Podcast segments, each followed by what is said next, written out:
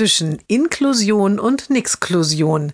Jeden Montag eine neue Geschichte im Blog von Kirsten mal zwei. Heute? Aber mein Sohn braucht keine Schulbegleitung. Doch, ohne Entlastungskraft kann sich hier keiner unserer Lehrer um ihr Kind kümmern. Wenn es was lernen soll, ist das die einzige Möglichkeit.